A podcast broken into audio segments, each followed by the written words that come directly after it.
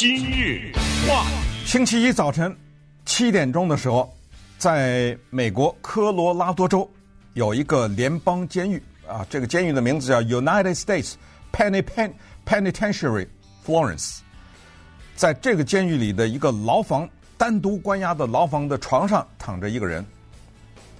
当早上七点钟，监狱的看守人员进去看他为什么没起床的时候，发现他已经失去知觉。那么这个时候呢，赶紧叫来医生啊，进行急救，急救无效，这个人被宣布死亡。他死去的时候，年龄是七十九岁。他为什么被单独关押在美国的这么一个高警备的监狱里面？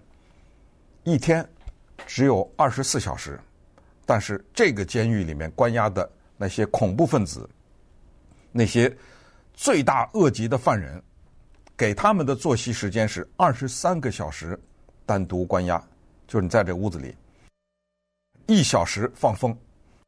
一天当中只有一个小时你可以出来，我估计连那个吃饭呐什么的，全都得在这个房间里面。一小时出来，可能让你运动运动。这个人的名字叫 Robert Hansen，罗伯特·汉森。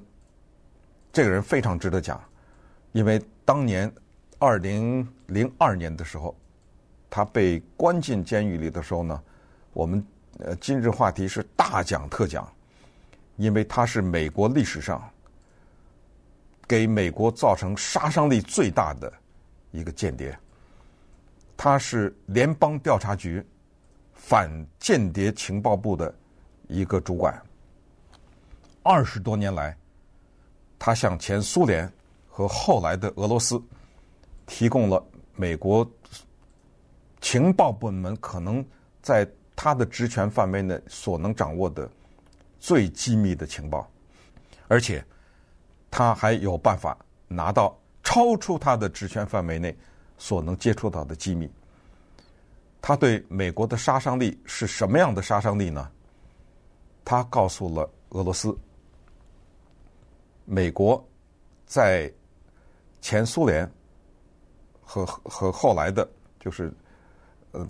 在美国的首都华盛顿有一个大使馆，是俄罗斯的大使馆。他说，美国在那个大使馆的下面挖了一个地洞，这个地洞呢，一直通到一个非常重要的开会的那么一个会议的室的下面。他可以窃听在这个大使馆里面的各个办公室里面的电话呀、通话呀。和人与人之间的对话呀，各种内容，有时候一个间谍的杀伤力是表现在什么地方？叫做前功尽弃。你想，在一个别国的大使馆下面挖一个地洞，然后下面安装最先进的窃听啊，各种各样的监测的这种设备，只因为一个人，一个泄露情报，前功尽弃。这还不是他的杀伤力最大的地方，他告诉了俄罗斯、美国的卫星监测的能力，就是说，你呀，赶紧把那个什么什么拿开吧，我们这儿都看着呢。我告诉你，我的卫星的位置在什么地方加什么地方的那个位置，看到的是什么？你呢还挺高兴，还以为我这看不到。你告诉我，这个还没有杀伤力吗？那些卫星的部署，不是全都白费了吗？而且有的时候对方还可以反制你啊，他假装不知道啊，对不对？这不是丘吉尔让德国炸考文垂不就这样吗？我获得了情报，我知道你德国人要炸我一个英国城市叫 Coventry，我就让你炸，为什么呢？因为我知道你的原因是我截获了你的密码呀。你的电报的密码截获了，我可以用这个密码破获更大的东西。如果我今天让考文垂疏散了，或者让你知道了，我了解，那以后你就会更换密码呀。那你更换了以后，以后我就他只好靠牺牲这样。那么反制就是，哦，你的卫星可以看到我这个是吧？好啊，我让你看，可是我让你看的东西，诶，真真假假，你也搞不清楚。这个没有破坏力吗？最可怕的是，原来美国在前苏联的情报局里面有自己的线民，又或者有他们的收买的间谍，他们的位置做到非常高了，都有很高的军衔。三个人，谁知道这三个人是谁呀？这必须得是恨不得只有一两个人能知道啊，因为那三个人再把苏联的情报通过各种方法悄悄的送给美国。可是 Robert Hanssen，他进入到联邦调查局的电脑系统当中，他知道了那三个人叫什么名字、什么职位，他把这三个人告诉了。苏联的情报机构，这三个人当中，有两个人被枪毙了。这个枪毙的过程，请大家看一个电影，叫《Breach》背叛，二零零七年，Chris Cooper 主演，他就演 Robert Hanssen，是在一个地道里面，让这两个人去开会，这两个人根本不知道自己已经被发现了。穿着军装，那上面各种标志啊，上面的肩章啊、徽章啊带在身上，去参加一个会议，在那个地下通道里面。那么背后呢，有两个陪同的士兵，他们不知道还往前走呢，背后那两个士兵就开枪了，就把这两个人给枪毙了。这个对美国的影响不大吗？包括当战争发生的时候，美国总统、副总统他们将分别藏在什么地方等，就。二十多年来，你想想，他给提苏联提供了多少图表、多少信息、多少美国政府的内部的运作、多少军事情报、政治情报，这么一个人，他得到的是什么呢？他得到的是一百四十万美元的报酬。这报酬不一定都是现金，有现金，呃，有一些银行的。买的一些叫基金吧，啊，在他的名下有一些钻石，一百四十万。他图的是什么？永远没有人知道了。所以今天给大家呢，在他死的这一个时候啊，跟讲讲这是一个什么人啊？这是一个非常奇怪的人。为这一百四十万花得来吗？他背叛的是什么东西？他背叛的是家庭，他是一个罗马天主教徒，有六个孩子，曾经是路德的教徒，因为太太是天主教徒，就放弃了路德教，改信了天主教。这本身就是一种，对不起，我用一个词带引号，也是一种背叛。为什么呢？因为马丁路德是宗教革命的领袖，是马丁路德的宗教革命，是马丁路德背叛了天主教。才有了今天的基督教啊，才有了我们说的新教啊。所以，一个路德教的信徒改信为天主教，这个本身是一个很大的跨度啊。它不像是一个什么南方浸信会啊，什么改信为一个长老会啊，或者什么，这本身都区别不是那么原则性的。他背叛了他的家庭，六个孩子，他背叛了他的信仰。如果大家看这个电影《Breach》。非常棒的电影啊！Chris Cooper 把他那个形象塑造的，看完以后我一直忘不掉啊！他演的这个人，你知道在他的生活当中，信仰是多么重要吗？他对他身边的、对他的下属常说的一句话是：“你们知道为什么前苏联解体吗？因为他们没有上帝，因为这个国家没有信仰，所以必将解体。”当他下面的人生活中遇到困难的时候，他对他们说的一句话就是：“因为你们不祈祷，因为你们信仰的薄弱，所以他背叛了他的信仰。第三是他背叛了他的国家，他大大的伤害了美国这个国家。这是美国有史以来造成伤害的最大的一个人，所以这是一个全方位的背叛。”那么接下来我们就想来探究一下，他图的是什么？你当了解了这个人的故事的时候，你就会觉得，我的天哪，世界上还有这样一个人。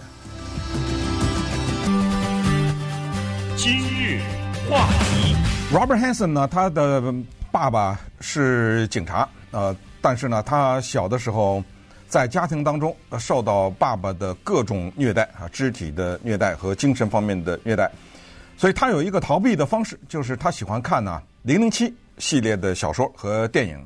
而且呢，对这种什么间谍啊这样的生活呢，非常的着迷。可能他从小就为了逃避或者寻求刺激，看来金钱可能未必是他的终极的原因。你看他这一辈子哈，他后来呢上的学校呢学的是化学，在大学里拿到化学的学位以后呢，又去学牙医学校，去想做这个牙医方面的技师，还不一定是做牙医。然后在那个牙医学校的时候呢，认识了他的太太，把自己的信仰呢从路德教改为天主教，然后结婚生子，然后呢又去拿到了一个商业管理的一个学位，呃，就跑到警察局呢法医部嘛去管账去啊做会计，然后他就开始申请国家安全局，想做一个情报安全人员，被拒绝。那么这个时候呢，他就做一些什么就。嗯，管理账目啊，什么会计啊，反正就类似这样的事情哈。但是终于，在一九七六年的时候，他被联邦调查局 FBI 给录取了。录取了以后呢，很快就进入到了一个叫反间谍部门。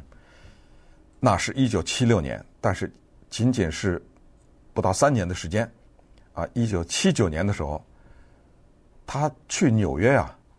那儿有一个，嗯，因为一九七九年嘛，还还是前苏联还没有解体，有一个叫苏联在美国的贸易办公室。其实 美国政府都知道，什么贸易办公室啊？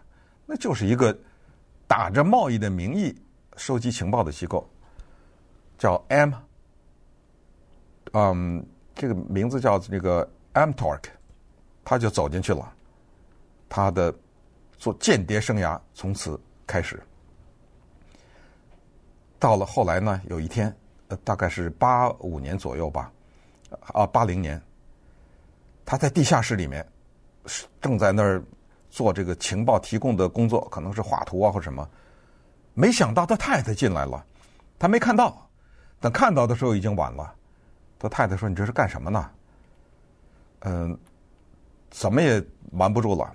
他就告诉他太太了：“哎呀，嗯，在我在做这个事儿。”后来赶紧跑到，因为我们知道罗马天主教他有一个忏悔嘛，就是一个神父坐在小屋子里，他向神父，神父也忏悔了。可是，在教会当中，他他们有这种，就是说很多的时候他可以不举报的，因为这是一种私人的对自己罪孽的一个反省。反正不知道是什么原因啊，这两个人都。没有及时的通知美国政府，那么他这个时候呢，停止了间谍的活动，直到后来过了五年以后呢，八五年他再次恢复，大量的向前苏联提供情报。那么这个时候他变态的一面也展示出来了。刚才讲过，他生了六个孩子，但是呢，他频繁的光顾脱衣舞厅，而且他更变态的是，他有一个好朋友，男的。他安排他，我这都不知道该怎么讲，我尽量的委婉的讲吧。在一个隐秘地方看他，Robert Hansen 和他自己太太做爱，他让一个好朋友藏在一个地方悄悄的看。我现在的问题是这样的：我们有多少夫妻愿意做这件事情？这是第一。第二，那看的人是谁呀？你愿意跑到一个地方去看这个东西吗？是这么一个人，而且他跟一个脱衣舞的人啊，有一个非常奇怪的关系。他跟这个脱衣舞娘呢，没有性的关系，但是他大量的买礼物送给他。这个就是后来坦诚不误的。这这个调查过程中，脱衣舞娘也都找到了是谁，都知道了以后查到的。联邦调查局派 Robert Hansen 去香港执行任务。他悄悄的把这女的带去了，但是他跟他没有性关系。所以是这一切都是非常奇怪的，这么一个扭曲的这么一个人。后来，联邦调查局 CIA 抓住了一个大间谍 Aldrich Ames。哎呦，他们呃政府松了一口气，说：“哦，怪不得我们是才知道是谁在向苏联提供情报啊，原来是这家伙。”可是没想到抓到了 Ames 以后，发现不对啊，这情报还是在源源不断的往那儿输送。这还有一个人，最后。花了我们纳税人七百万美元，联邦调查局找到了前苏联的一个情报的官员，贿赂他七百万美元，说：“是你告诉我们这是美国，我们这是谁呀？在一一直给你们提供情报。”然后那个前苏联的情报官员说：“七百万美元我收了，可是那人我不知道，可是我给你们提供一个东西，我手里有一个他讲话的录音。”你们去听一听，这是谁？拿到了录音带以后，联邦调查局用语音分析师的分析，最后分析出来，哦，原来是这家伙，跟踪了他好几个月，最后有一天在弗吉尼亚的一个公园里，他拿了一袋情报，正要往一个垃圾箱里面扔，这个是他们传递情报的方式，就是扔到一个垃圾箱里面，他走，然后俄罗斯的情报人员来拿，这个时候来了两个人说：“潘森先生，跟我们走一趟吧。”